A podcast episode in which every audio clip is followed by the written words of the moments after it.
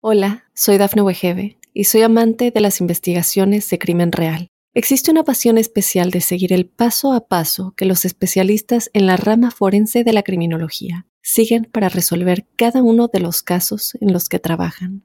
Si tú, como yo, eres una de las personas que encuentran fascinante escuchar este tipo de investigaciones, te invito a escuchar el podcast Trazos Criminales con la experta en perfilación criminal, Laura Quiñones Orquiza en tu plataforma de audio favorita. Hola, ¿qué tal amigos? Esperamos que hayan pasado unas felices fiestas y que hayan disfrutado bastante en familia. Esto es Tu Mundo Hoy y estas son las informaciones más importantes del momento. Migrantes fueron expulsados de refugios en Nueva York en medio de heladas nevadas.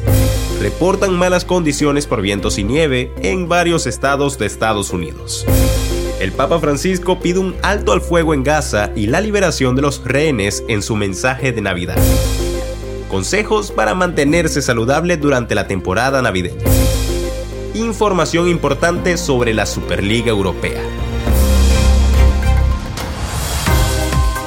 Hola, ¿qué tal amigos? Por acá les saluda Santiago Guevara. Tenemos bastante información para ustedes. De inmediato comenzamos con ello.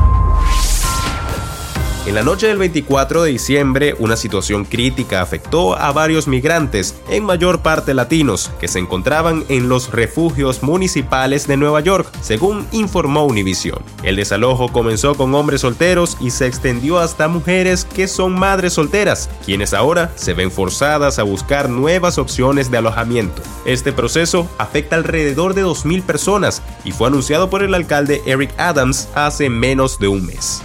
La medida ha generado clamor entre los migrantes latinoamericanos, quienes solicitan que se extienda el permiso de estadía en los refugios municipales. Ante estas peticiones, el alcalde insta a los afectados a llevar sus protestas hasta Washington direccionando sus reclamos hacia aquellos que se oponen a los recortes presupuestarios anunciados por la administración Biden.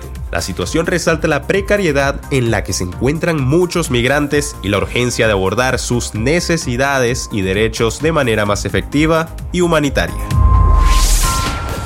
Ahora hablando un poco de noticias del clima, una poderosa tormenta de nieve se ha apoderado del centro del país durante el fin de semana de Navidad, generando un caos en las carreteras además de acumulaciones significativas de nieve, que podrían generar más problemas a medida que se acerca el fin de año. Los pronósticos del tiempo advierten sobre la posibilidad de una tormenta de nieve total en algunas áreas de Estados Unidos una tormenta de nieve que cubrió de blanco el interior del oeste durante el fin de semana ha tomado fuerza en el centro del país. Por ello se generó una advertencia debido a las condiciones peligrosas en las carreteras y que alteraron los planes de viaje de miles de personas. Los meteorólogos de AccuWeather advierten que la tormenta podría intensificarse causando acumulación significativa de nieve en varias partes del país.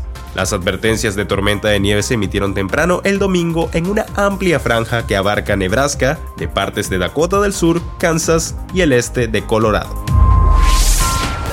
En su mensaje navideño el Papa Francisco pidió que dejen de pelear en Gaza y liberen a las personas que están siendo retenidas, desde la Basílica de San Pedro, en donde habló, dijo que la guerra entre Israel y Hamas no tiene sentido. Nadie está ganando y es una locura innecesaria. El Papa, que tiene 87 años, quiere que paren las peleas y expresó su preocupación por las personas que no tienen nada que ver con la guerra y resultan heridas. En resumen, el Papa Francisco utilizó su mensaje de Navidad para decir que se detenga la pelea en Gaza y que se empiecen a ayudar a las personas de allí. No quiere que más personas inocentes salgan lastimadas y pidió una colaboración por estas personas que están pasando momentos realmente muy difíciles.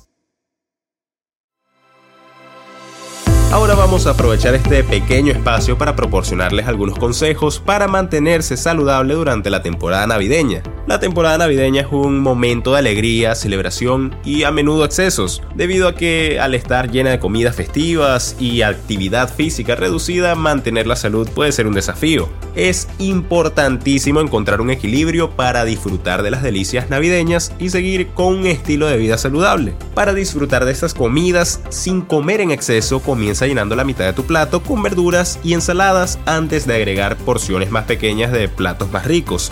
No olvides mantenerte hidratado con agua ya que es fácil confundir la sed con el hambre, lo que lleva a una ingesta innecesaria de calorías. Entre otros de los consejos que podemos proporcionar está equilibrar platos tradicionales con opciones saludables, mantener una rutina de ejercicios, la salud durante las fiestas significa mantenerse activo con familiares y amigos, por lo que organizar actividades grupales como un juego amistoso de fútbol, una caminata familiar después de la cena o una competencia de baile durante una fiesta navideña es algo esencial. Beber con conciencia es clave para mantener la salud durante las fiestas. El manejo del estrés durante las fiestas también es importantísimo.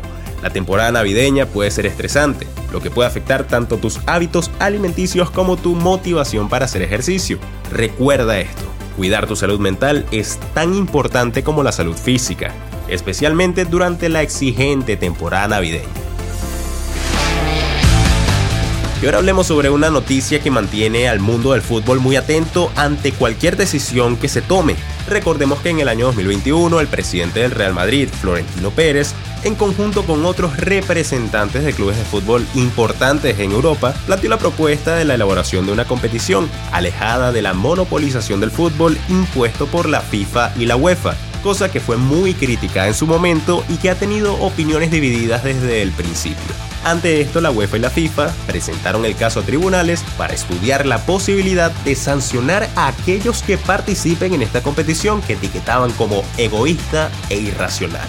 El máximo tribunal de la Unión Europea falló el jueves contra la FIFA y la UEFA ante este caso de la Superliga Europea, diciendo que las reglas que exigen aprobación previa para establecer una competición como la Superliga y prohibir que clubes y jugadores participen en estas competiciones era ilegal.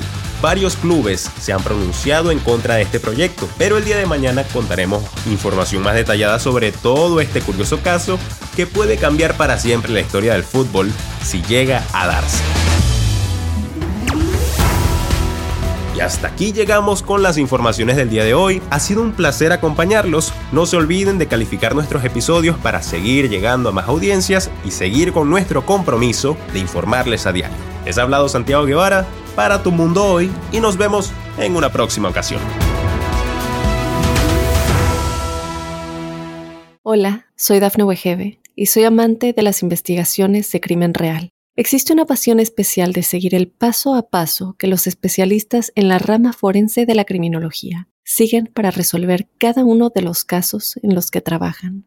Si tú, como yo, eres una de las personas que encuentran fascinante escuchar este tipo de investigaciones, te invito a escuchar el podcast Trazos Criminales con la experta en perfilación criminal, Laura Quiñones Orquiza, en tu plataforma de audio favorita.